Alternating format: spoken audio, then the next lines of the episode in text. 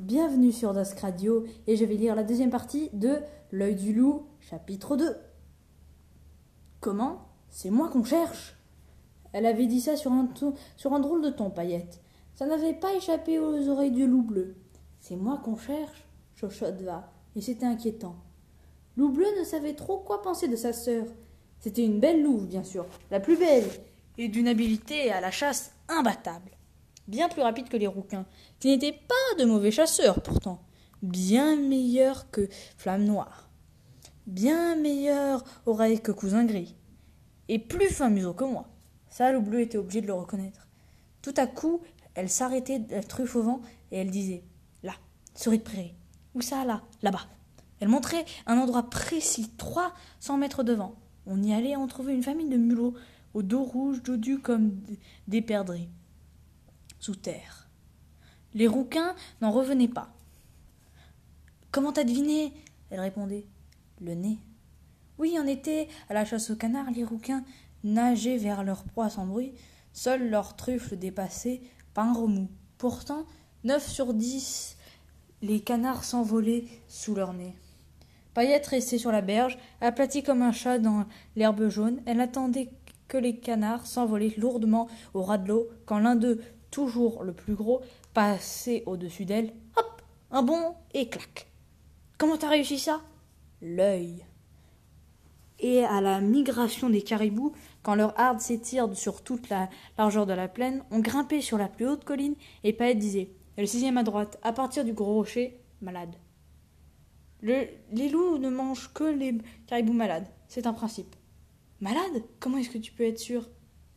L'oreille, elle ajoutait. Écoute, il respire mal. Elle attrapait même les lièvres polaires, et ça, aucun loup n'avait jamais réussi un coup pareil. Les pattes. Mais à côté de ses exploits, elle ratait des choses incroyablement faciles. Exemple, elle coursait un vieux caribou tout essoufflé, et tout à coup son attention était attirée par un vol de perdrix des neiges, comme le venaient les yeux, s'en mêler les pattes et se casser la figure. Et on la retrouvait qui se roulait par terre en hurlant de rire comme un louveteau du premier âge. Tu ris trop, grondait Loup Bleu. Ce n'est pas sérieux. Et toi, tu es trop sérieux. Ce n'est pas drôle. Ce genre de réponse n'amusait pas Loup Bleu. Pourquoi est-ce que tu ris tant, Paillette? Et cesse de rire, regardait Loup Bleu droit dans les yeux et répondait. Parce que je m'ennuie, elle expliquait. Il ne se passe jamais rien dans ce fichu pays. Rien ne change jamais. Et elle répétait. Je m'ennuie. Et bien sûr, à force de s'ennuyer, Paillette voulut voir de du nouveau. Elle voulut voir les hommes. De près. Cela se passa une nuit. Il poursuivait la famille, toujours la famille, la même bande de chasseurs. Ils campaient dans une cuvette herbeuse à trois heures de la tanière. Paillette sentait l'odeur de leur feu. Elle entendait même le bois sec pétarer. J'y vais, se dit-elle. Je serai de retour avant l'aube. Je verrai bien à quoi il ressemble finalement. Je ne, j'aurai quelque chose à raconter. au moins, on s'ennuiera. Pas du tout. Et après, et après tout, puisque c'est moi qu'on cherche. Elle pensait que c'était de bonnes raisons. Elle y alla. Quand Loup Bleu se réveilla cette nuit-là, en pressentiment, elle était déjà partie depuis une heure. Il devina tout de suite. Elle avait trompé la vigilance de Cousin Gris. Cela aussi, elle savait le faire elle était allée chez les hommes. Il faut que je la rattrape. Il ne réussit pas à la rattraper. Quand il arriva au campement des chasseurs, il vit des hommes debout, danser dans la lumière du feu autour d'un filet accroché à un potence par une grosse corde qui le maintenait fermé. Prise dans un filet, Paillette cognait des coups, des crocs dans le vide. Sa fourrure lançait de brefs éclairs d'or dans la nuit. Les chiens en folie sautaient sous le filet. Leurs mâchoires claquaient, des hommes hurlaient en dansant. Ils étaient vêtus de peau de loup. Flamme Noire avait raison, pensa Loup Bleu. Et aussitôt, si je m'occupe de la corde, le filet au milieu des chiens s'ouvrira. Il est trop rapide pour eux. On s'en tirera. Il fallait sauter par-dessus les feux. Pas drôle pour un loup, mais il fallait le faire, et vite. Par le temps d'avoir peur, pas le temps d'avoir peur. La surprise, c'est ma seule chance. Il était déjà dans, l'air brûlant. Au-dessus des flammes, au-dessus des hommes, le feu leur faisait un visage très rouge. Au-dessus du filet, il trancha la corde d'un coup, dedans et hurla. File, paillette Homme et chien regardaient encore en l'air. Paillette hésita. Excuse-moi, loup bleu, etc. Et ce fut la bagarre générale. Loup bleu envoya deux chiens dans les flammes. Va-t'en, Paillette, va-t'en Non, je ne veux pas t'abandonner. Mais les chiens étaient nombreux. Va-t'en, je te confie la famille Alors loup bleu vit Paillette faire un bond formidable, puis il entendit des coups de tonnerre, la neige jaillit et un petit geyser autour d'elle. Raté Elle disparut dans la nuit. Loup bleu eut à peine le temps de s'en réjouir. Un des deux hommes, grand comme un ours dressé devant lui, brandissait à deux mains une bûche enflammée, et ce fut le choc, comme si la tête de loup bleu explosait. Et la nuit, une nuit pleine d'étincelles, où il tombait, tombait, n'en finissait plus de tomber en tournoyant. Voilà quand il se réveilla, il n'ouvrit qu'un œil et ne l'avait pas tué. on ne l'avait pas tué. Sa fourrure était trop abîmée dans la bataille pour être vendue. Alors ce fut le zoo, enfin les os. Il en fit cinq ou six dans les dix années qui suivirent. Le sol, le ciment et toit de, de tôle, un sol de terre battue et un ciel ouvert. Petite cage et gros barreaux, enclos et grillages, la viande qu'on vous lance de loin, les, printes, les du, peintres du dimanche, les enfants, les hommes qui ont peur de vous, les saisons qui passent. Tout seul, parmi les animaux inconnus, eux aussi dans des cages. L'homme est un collectionneur. Il comprenait maintenant la phrase de Flamme Noire. Tout seul jusqu'au jour où on introduisit une louve dans sa cage.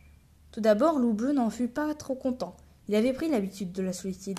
Il préférait se souvenir à une compagnie. La louve posait de tas de questions. Comment t'appelles-tu? Elle avait un pelage gris, avec un museau presque blanc. D'où viens-tu? Le bout de ses pattes aussi était blanc. Il y a longtemps qu'ils t'ont pris? On dirait une perdrix des neiges. D'accord, dit la louve. Tais-toi, si tu veux, mais je te préviens. Dès que, dès que toi, tu me poseras une question, moi j'y répondrai. Ce genre de truc aurait pu me dire paillette, pensa Loup Bleu. Alors il demanda Et toi, d'où viens-tu? Du Grand Nord? C'est grand le Grand Nord. Je viens de Barrenlands, dans l'Arctique. Loup Bleu cessa de respirer.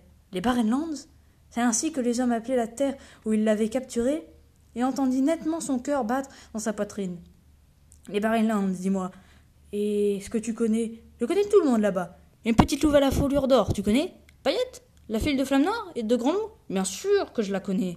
Mais d'abord, ce n'est pas une petite louve. Elle est immense, plus grande que les plus grands loups. Et ensuite, elle n'a pas de fourrure d'or. Pas de fourrure d'or. Qu'est-ce que c'est que cette histoire? Ce n'est pas une histoire. Je ne mens jamais. Elle avait une fourrure d'or, c'est vrai. Elle ne l'a plus. Elle s'est éteinte. Éteinte. Parfaitement. Une nuit, elle est partie avec un de ses frères. Personne n'a jamais su pour, pour où. Et le matin, elle est revenue seule. Sa fourrure s'était éteinte. Elle ne brillait plus au soleil. Jaune paille. On dirait qu'elle porte le deuil de son frère. On dit ça. On dit des tas de choses sur elle. Et tout ce qu'on dit est vrai. Je la connais bien. On dit que les loups n'ont jamais eu de meilleurs, chasseurs. C'est vrai. On dit que ni elle ni les siens ne, se feront jamais attraper par les hommes. C'est vrai. Qu'est-ce que tu en sais demanda Loup Bleu qui sentait une grosse boule de fierté gonfler dans sa poitrine. Alors Pedri raconta. C'était un été. Trois familles de loups s'étaient rassemblées autour d'un étang où les canards pullaient. Parmi elles, la famille de Paillettes et celle de Perdrix, tout à l'affût, silencieux, en tout à coup, flop, flop, flop, un battement de, l'air au-dessus d'eux, qui reconnaissaient tous l'hélicoptère. Oui, ils se sont mis à nous chasser avec des hélicoptères maintenant. Et bang, bang, les premiers coups de feu. Paniqué, panique générale. Les loups fuyaient de tous côtés comme s'ils étaient dispersés par le vent des hélices. Heureusement, les chasseurs tiraient mal. C'était des amateurs, des qui chassaient pour se distraire. Du coup, voilà l'hélicoptère qui descend, de plus en plus près. L'herbe se couchait sous lui, mais dans l'herbe, juste, justement, il y avait paillettes. Impossible à repérer. La même couleur, exactement. Et tout à coup, un bond, hop, la jambe du pilote, clac, hélicoptère qui remonte, qui fait un drôle de pirouette et pouf, au milieu de l'étang. Perdrix s'était alors précipité vers Paillette. Comment tu réussis à Paillette Dis, comment? Et tu sais ce qu'elle a répondu? L'œil. Comment le sais-tu? Je t'expliquerai. Raconte la suite. Oui, euh, la suite. Bon, euh, voilà. L'hélicoptère au milieu de l'étang, les hommes parmi les canards, furieux les canards, et les loups assis tout autour de la rivière à rire. Rire, mais rigoler comme on, tu ne peux pas l'imaginer. Il n'y avait que Paillette qui ne riait pas. Elle ne riait pas? Non, elle ne rit jamais. Merci.